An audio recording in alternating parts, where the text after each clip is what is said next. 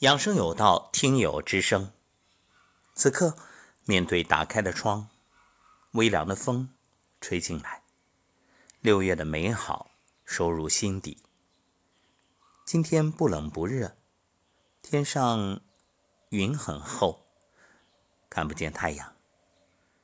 早晨的风凉凉的清爽，很舒服。收到猪猪老师发来的站桩日记。我们一起来分享。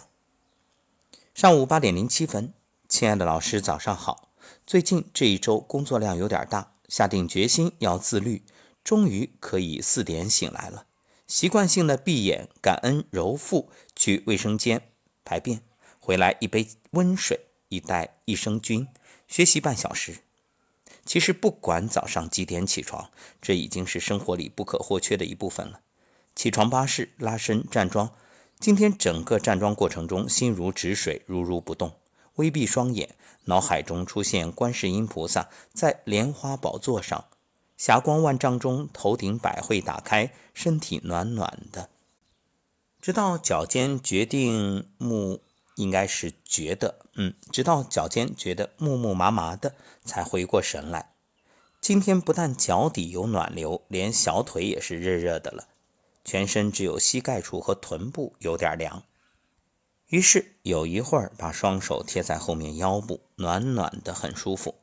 昨天和家长沟通娃娃们这学期的学习状况，大家最关心的都是孩子们的视力问题。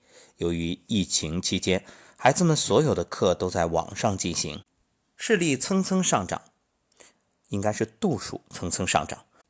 一位妈妈说：“没办法，就等孩子长大点儿。”去做眼睛准分子激光手术，真是神奇！每次做讲义时就会追老师的画中医节目。昨天正好就听到有一期节目叫《相信的力量》，提到了眼睛做手术，于是发给家长，不禁想起上个月我去配隐形眼镜，工作人员帮我查视力，告诉我我的眼睛度数不但没增长，反而降到了三百多度。要知道，上学时用眼过度最严重的时候，我的眼睛是六百多度。毕业后第一年基本没戴眼镜，恢复到五百度左右。这么多年呢，保持在四百多度。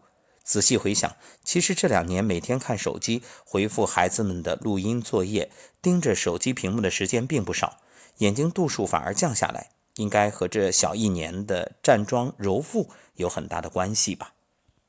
而且最近发现。指甲盖也是粉粉的，有血色了。原来只有两个大拇指上有白色的月牙，现在竟然四个指甲盖的月牙也冒出了头，都说明身体越来越好了。感谢老师，感恩遇见，一定知行合一，让自己越来越好的同时，把老师的养生之道分享给更多有缘人，一定都会越来越好。好心情。看完猪猪老师的日记，我忽然想到了前几天做的一档节目，叫《大与小》。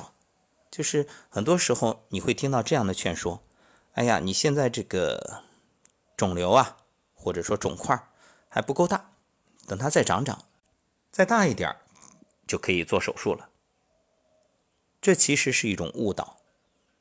为什么？干嘛要想着让它大了做手术，而不是把它变小呢？要知道，从小变得更小，最后直至消失不见，这是完全有可能的。这叫退病还原，病从哪儿来就回哪儿去。所以，对于那位家长的说法，等孩子以后大了再严重一些做准分子激光手术，我的建议是没必要。那你干嘛不现在就好好的去养护呢？为什么不把这个学习的时间调整一下？比如说，你一口气看三小时的书。那不如中间每隔四十分钟起来活动两分钟、五分钟，双手掌心搓热，捂在眼睛上，或者打开窗眺望远方，或者看绿色，这都可以改善啊。这一点呢，猪猪老师提醒的非常好，把那一档《相信的力量》的节目发过去了。还有我们在胖胖熊节目里也有过这种提醒啊，就是把眼睛作为窗户，心灵的窗户。带着小朋友们和胖胖熊一起擦窗户，让眼睛更明亮。所以养生的意义就在于听懂身体给的信号和警告，明白如何去调整，上工治未病，防患于未然，及时的改变就会越来越好。至于坏的结果，它压根儿不会出现。就算现在已经有的不好的情况，它也会得到调整和改善，都有机会逆转。好，那祝愿各位都能心明眼亮，有一扇明亮的、美丽的窗户。